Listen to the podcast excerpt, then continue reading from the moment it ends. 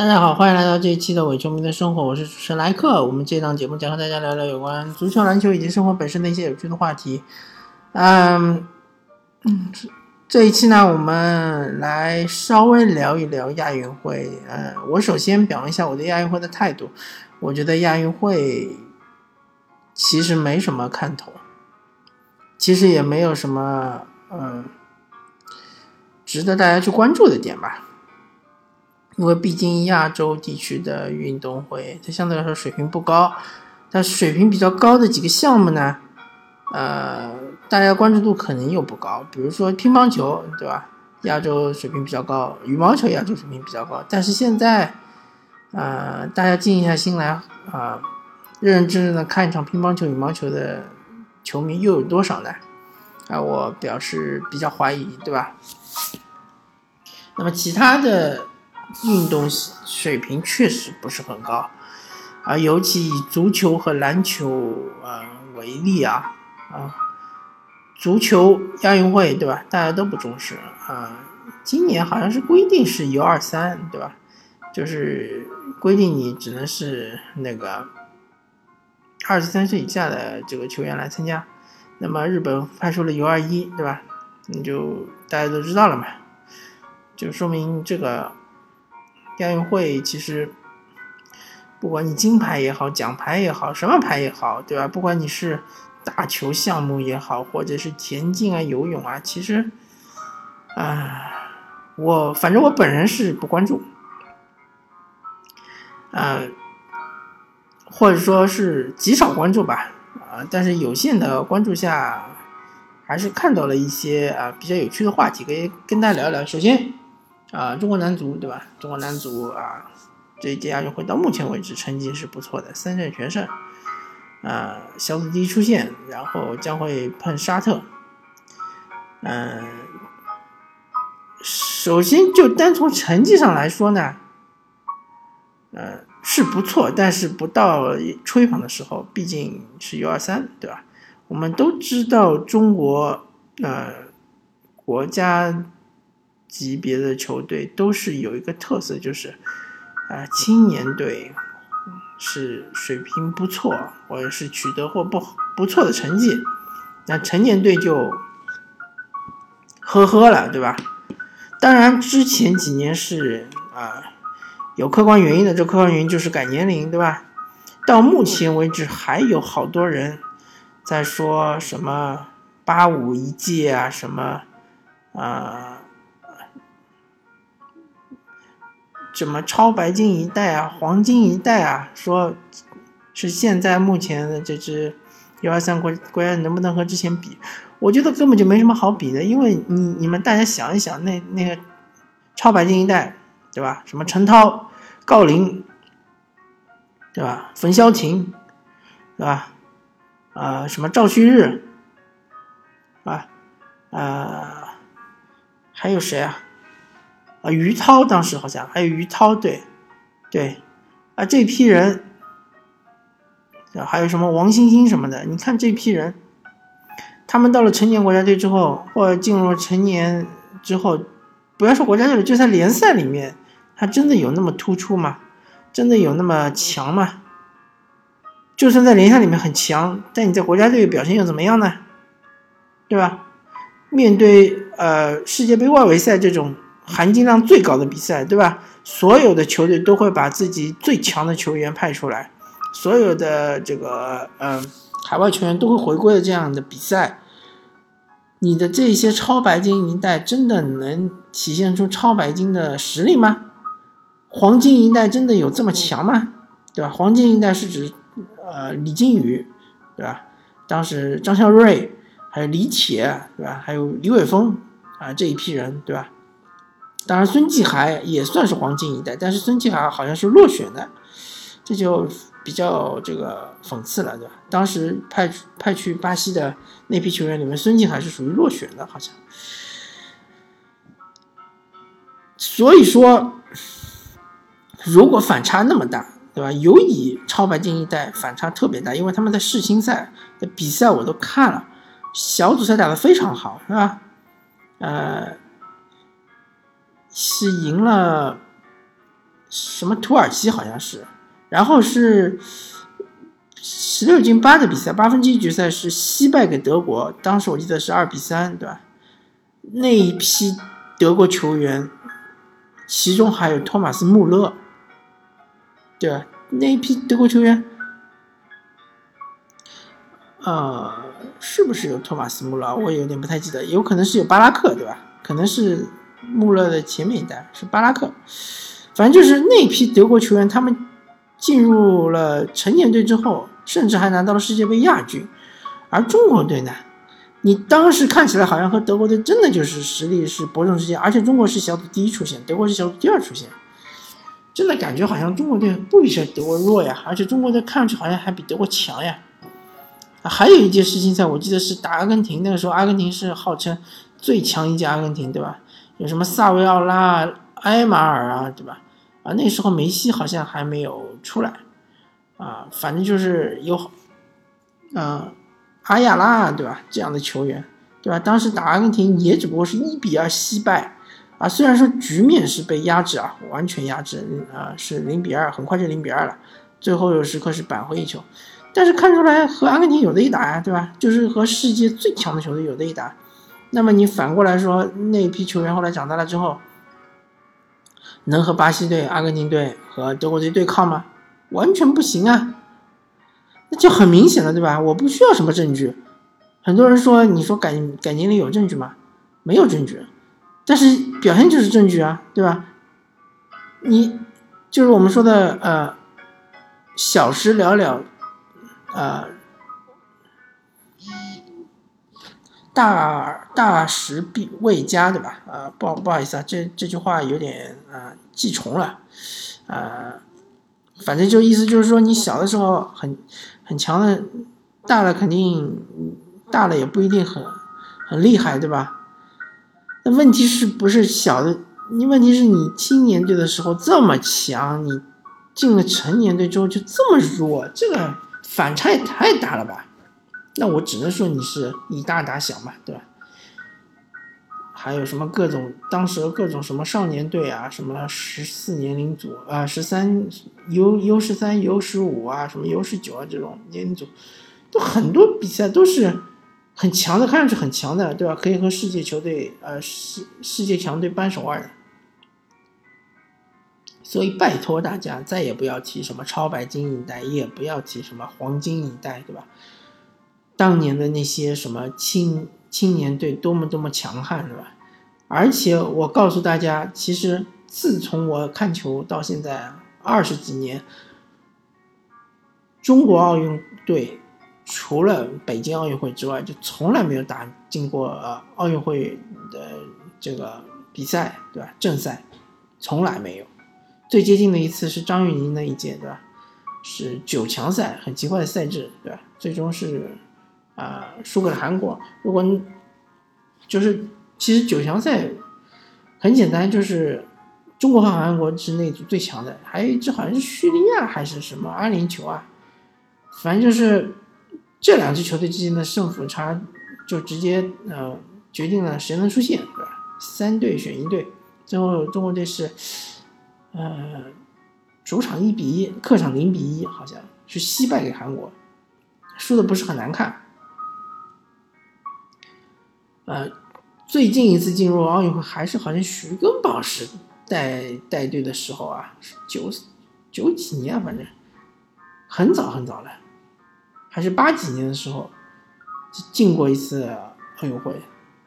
所以说，千万不要说以前的国青队多强，它都是一个幻觉。啊，回到现实，我们也不要去捧杀我们的这支什么 U 二三球队，对吧？没没有意义，这支球队我可以说没有任何一个人可以在呃中国国家队立足。如果我们中国国家队现在要打十强赛或者十二强赛的话啊，这是前提。当然，如果你只是打打什么这种嗯友谊赛啊，这当然是无所谓了，对吧？或者说你甚至于打亚洲杯，因为其实很多球队是不重视亚洲杯的，包括日本队、韩国队，包括澳大利亚队。上一届亚洲杯，因为澳大利亚在主场，所以他比较重视。很多球队都不重视了，包括伊朗也不重视。那么这一支 U 二三球队，我觉得应该是一个都没有能够进国家队的，就马上能够踢上主力的，对吧？张玉宁是很有机会竞争主力席位的，但也不是呃说铁打的主力。不要捧杀，对吧？千万不要捧杀，呃，也不要抱太大的希望，说什么这支 U 二三可以夺冠啊什么的，那我觉得也是说说的。虽然说很多球队不重视，但是大家也看到韩国队孙兴民都回来了，对吧？呃，马来西亚队，对吧？啊，好像是，呃，之前是打进什么呃 U 二三亚洲杯决赛的，对吧？叙利亚是当时 U 二三亚洲杯决赛呃亚洲杯的冠军，对吧？都很强，所以大家呃千万不要抱太大的希望，嗯，反正看一场算一场吧，呃，反正最最近几届的青年队啊，或者是少年队啊，这个整体实力确实是不如之前几届，那确实是事实，对吧？嗯，所以说。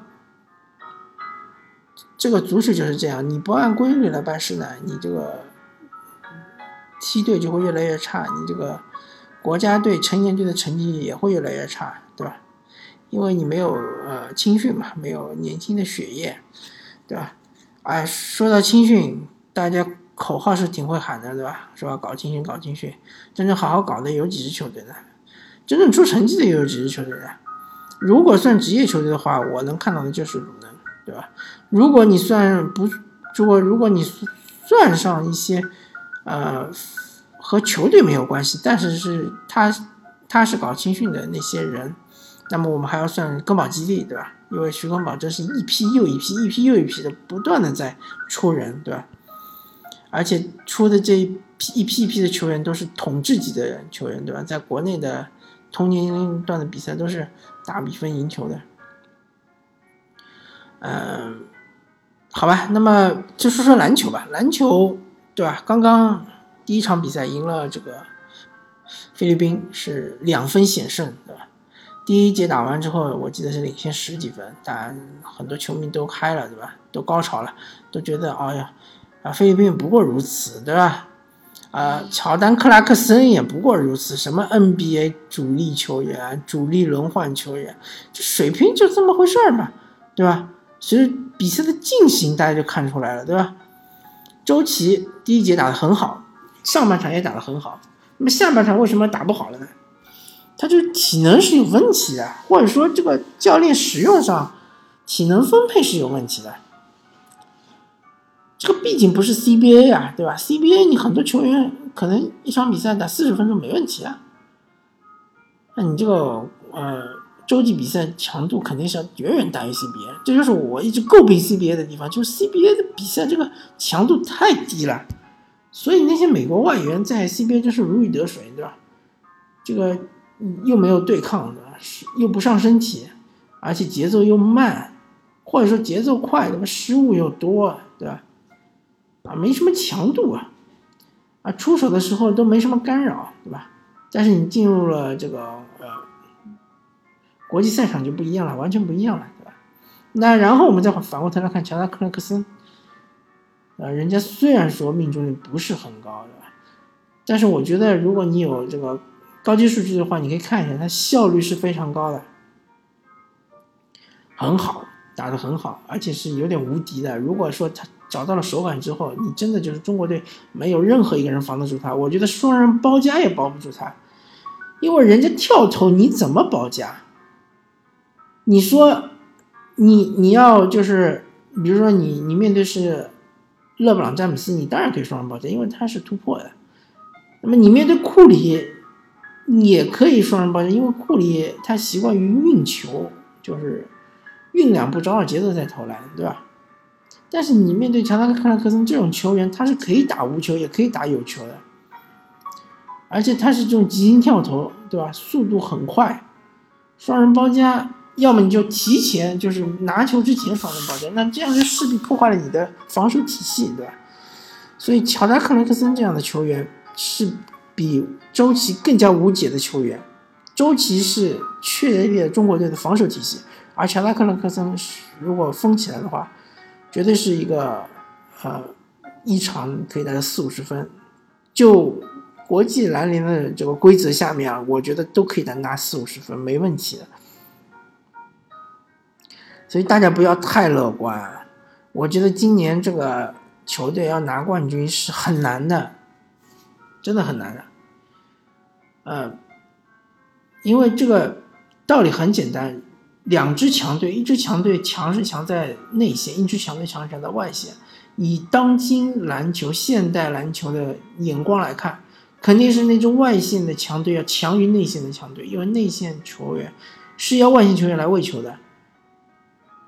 对吧？呃，十十几年前吧，老生常谈的问题就是怎么把球交到姚明手上，对吧？现在也是同样的问题啊，对吧？周琦你不可能每次都是让他从外面运球运到内线去打，或者外外线投三分，对吧？这样的话，他内线的威慑力就没有了。那么你进去的话，你势必要想办法把球传进去吧？那球传进去没有这么容易，对吧？外线队员就不一样了，他习惯于就是运球从外往里攻击，那么这个就不一样了，对吧？呃，当然这场球赢了是非常不错，对吧？也是要恭喜中国男篮的小伙子们，对吧？打得不错，嗯，表现也不错，周琦是尤尤其耀眼的，确实他的水平、他的水准已经是远远高于亚运会的这样一个档次，对吧？呃，高出一个台阶。所以，嗯，但对周琦来说还是需要再接再厉，因为你毕竟你是要想在 NBA 站稳脚跟，NBA 是一个殿堂，对吧？是所有篮球运动员的梦想的殿堂，啊，竞争非常激烈，对吧？你现在的水平来说，我我个人是有点悲观的，我觉得你想立足 NBA，想立足一个轮换阵容，呃，不是那么容易的，还要看教练给不给机会，对吧？但是像周琦这样能投三分的球员，应该说德安东尼还是比较喜欢的。嗯，再看看吧。然后最后我们聊一聊这个孙杨事件。那么如果说大家不知道孙杨事件的话，我就简单的说一说。呃，孙杨他个人签的一个这个呃运动品牌，就是呃是这个三六一度。然后呢，嗯，这个中国泳协或者说，嗯，就是呃游泳中心，他签了签呃赞助商是安踏。那么孙杨拿了冠军之后呢，他首先是穿了三六一度的衣服去领奖，那么安踏就向这个呃游泳中心提出抗议，对吧？或者说游泳中心自己意识到这个问题了，就找孙杨协商，最后呢是穿了安踏的衣服，然后披了一件国旗上去领奖。披了呀，哎呀，这个一件国旗好像不太好啊，应该是嗯一面国旗，对，披了一面国旗上去领奖。那么安踏后事后呢，在媒体上面就谴责孙杨说他是呃。将个人利益置于集体利益之上，那这个问题我是这样看的啊，呃，首先，嗯，你安踏作为一个法人，对吧？呃，中国游泳中心同样也应该是作为一个法人，对吧？不然的话，你们是没有办法去签订一个商业合同的，对吧？现在你看两个法人签订了一个商业合同，那么这个商业合同里面的条款呢，呃，理论上来说应该是写的很清楚的。理论上啊，还有理论上来说，我们国家是一个法治国家，对吧？这两个理论上大家要先要记清楚，对吧？这是一个啊前提条件。理论上我们是法治国家，理论上这个合同条款写的很清楚。那么其实事情就很简单。是孙杨如果披着三六一度的，呃，孙杨如果穿三六一度的衣服上去领奖，那么很明显就是游泳中心是违约了，对吧？孙杨是游泳中心的一个一份子，对吧？我们不能把孙杨这个人，呃，单独的拎出来看这个问题，而应该看到游泳中心他是违约了，中国泳协他是违约了。那么中国泳协违约了之后呢，应该怎么做呢？那么按照商业逻辑或者按照法律来说，违约就应该赔偿呀，对吧？那么我们假设啊，假设我也不知道这个呃赞助商赞助金有多少，假设比如说安踏给了呃安踏和中国泳协或者游泳中心，他们签订的是一年赞助合同，比如说假设是八千万吧。那么如果说里面就列出这个嗯赔偿。事项，如果说出现像孙杨这种情况，或者说就单独单独就是指定孙杨吧，因为孙杨是呃这个商业价值最高的运动员了，对吧？我我觉得整个中国游泳队没有任何一个人商业价值比孙杨更高了。那么我们就指定孙杨。如果说孙杨做出任何就是损害赞助商的事情，对吧？或者说具体是指，比如说就是领奖的时候没有穿赞助商的衣服。那么我们就扣两千万，对吧？做了一次扣两千万，做一次扣两千万。如果做了四次之后，我们就解约，对吧？其实很简单。你赞助商何必要去谴责孙杨呢？我觉得这个没有必要。你就跟中国泳协按照合同来办事儿，对吧？如果违约就扣钱，对吧？